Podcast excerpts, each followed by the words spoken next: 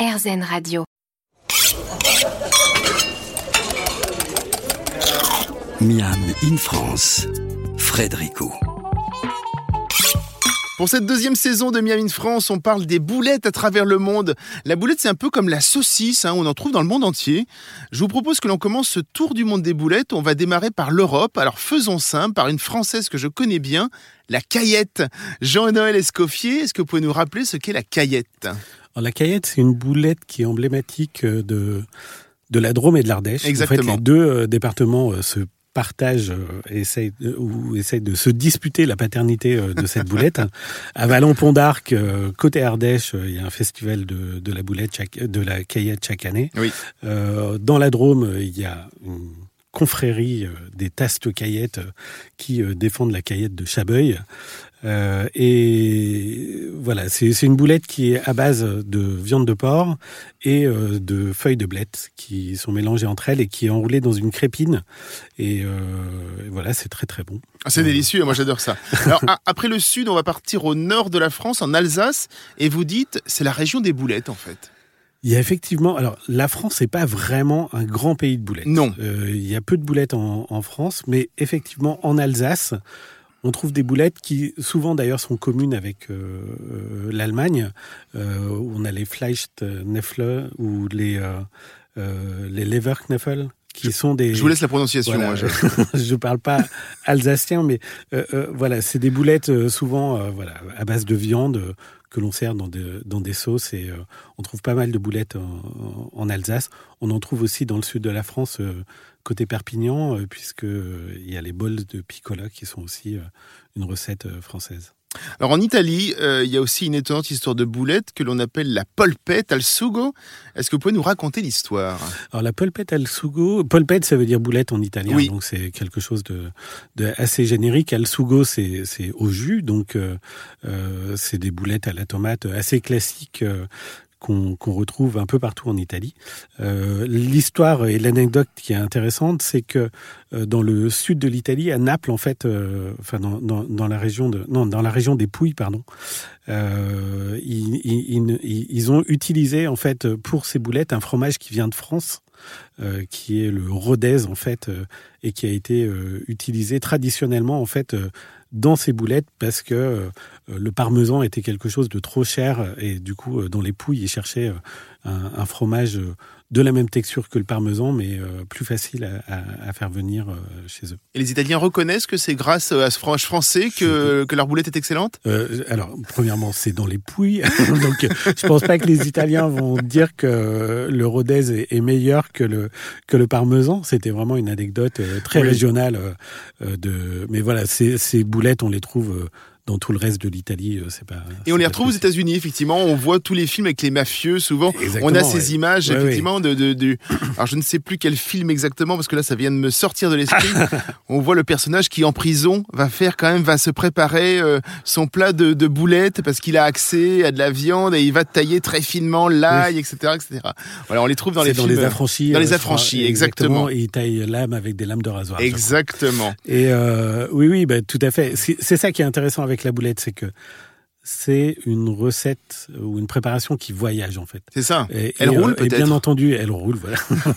les, les, les, les, migrants italiens qui sont partis aux États-Unis à la fin du, du 19e, euh, début 20e siècle ont bien entendu importé des boulettes. Mm. Et du coup, euh, voilà, il y a une recette traditionnelle américaine qui est le spaghetti and meatballs euh, avec des grosses boulettes de viande. euh, Autre pays de boulettes, l'Espagne, on trouve énormément de recettes d'albondigas.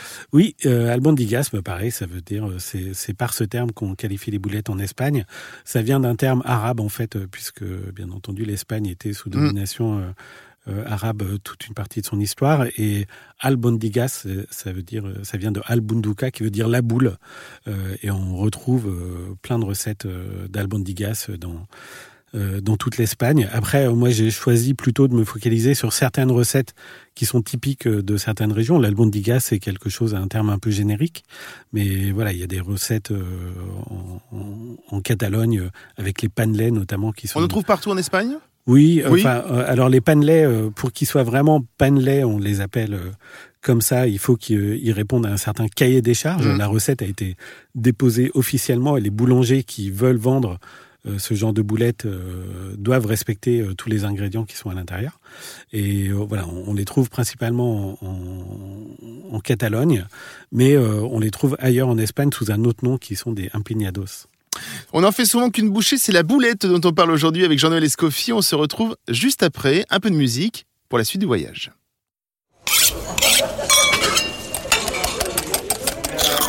Miam in France, Frédérico. Comme disait Diams, il y a comme un goût de boulette boulette sur les ondes. Elle ne savait pas qu'effectivement aujourd'hui sur Miam in France on en parlerait.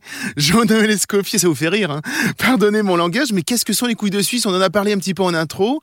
Alors, ça vient d'où ce plat, les couilles de Suisse? C'est un plat belge déjà, c'est ça hein? Exactement. La couille de Suisse, c'est un, nom trompeur. Euh, c'est un plat belge euh, qui vient de la Louvière, euh, juste euh, à, côté du coup de, Bruxelles. Euh, c'est un plat. Alors il y, a beaucoup de discussions autour du, terme. Pourquoi est-ce que ça s'appelle couille de Suisse C'est plutôt pourquoi ça s'appelle couille de Suisse. Tout à fait. Donc déjà le Suisse dont on parle, c'est le Suisse d'église qui était le sacristain qui jusqu'à dans les années 50 euh, en Belgique, garder les églises, en France aussi d'ailleurs, euh, qui font penser un petit peu aux, Suisses, aux gardes suisses du Vatican. Ils sont habillés avec euh, un costume, une albarde, etc. Et certains disent que soit ils n'étaient pas pas très courageux, du coup ils n'avaient pas de couilles, soit au contraire ils étaient un peu casse-couilles parce que c'est eux qui faisaient respecter l'ordre pendant les messes et du coup voilà la couille de Suisse euh, s'appelle couille de Suisse euh, à cause d'eux. Quant à la forme de voilà, cette boulette a vraiment une texture euh, très particulière. Il Faudra voir les photos, effectivement. faut regarder les photos. C'est ça, faut regarder les photos dans le livre et on comprend mieux pourquoi ça s'appelle comme cela. Il y a une boulette qui n'a pas la forme d'une boule, comme beaucoup, mais ça me fait penser à une sorte de quenelle de brochet. C'est la cépélinée lituanienne, c'est ça, hein? Oui.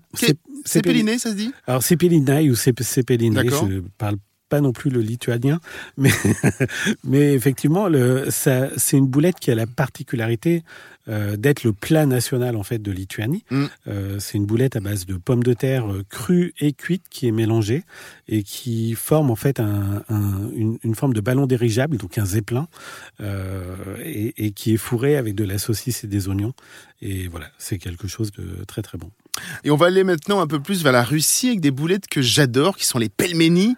Euh, mais c'est une boulette enfermée dans une pâte, hein, comme des raviolis, quoi, en gros. Est-ce que ça reste une boulette quand on ne voit pas la boulette, justement? Alors, moi, j'ai une définition très inclusive de la boulette. c'est bien, même là, on, on fait dans l'inclusif.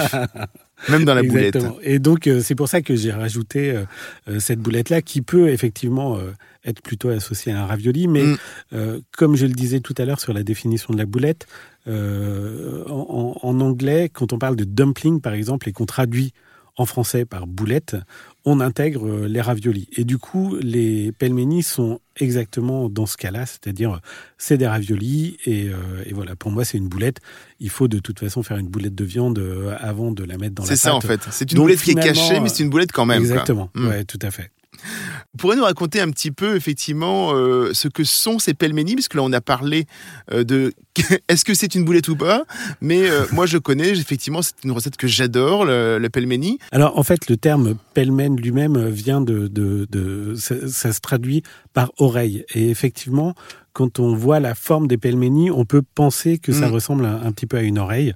Euh, après, on va en retrouver un peu de partout des pelmeni. Euh, on en a en Russie, bien entendu, mais il y en a également euh, des versions ukrainiennes ou des versions polonaises qui ressemblent à peu près, qui se nomment pas exactement de la même manière mais c'est un plat assez emblématique de la cuisine slave. Il y a des boulettes européennes que tout le monde connaît. Un célèbre magasin de meubles suédois les a mises en avant.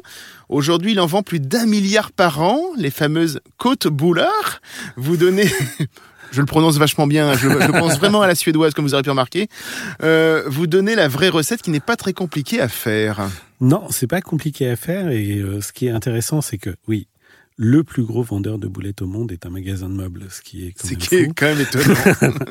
euh, ils en écoulent plus d'un milliard par an, euh, voilà. Et, et mais c'est vrai que c'est un plat emblématique de la cuisine suédoise euh, qu'on mange souvent euh, dans des grandes occasions mm. ou, euh, ou, ou, toute l'année même. Et on, on, en trouve euh, chez Ikea, mais on peut faire la recette soi-même. Et, et en fait, ce qui est intéressant, c'est que cette recette a été elle-même importée par un roi de Suède qui était en exil dans les Balkans et qui est remonté et qui a regagné la Suède avec trois recettes avec lui ou trois euh, trois mets originaires de, de, cette région avec lui, euh, puisqu'il a importé le chou farci, le café et cette boulette-là, qui s'est retrouvée dans des livres de cuisine populaire mmh.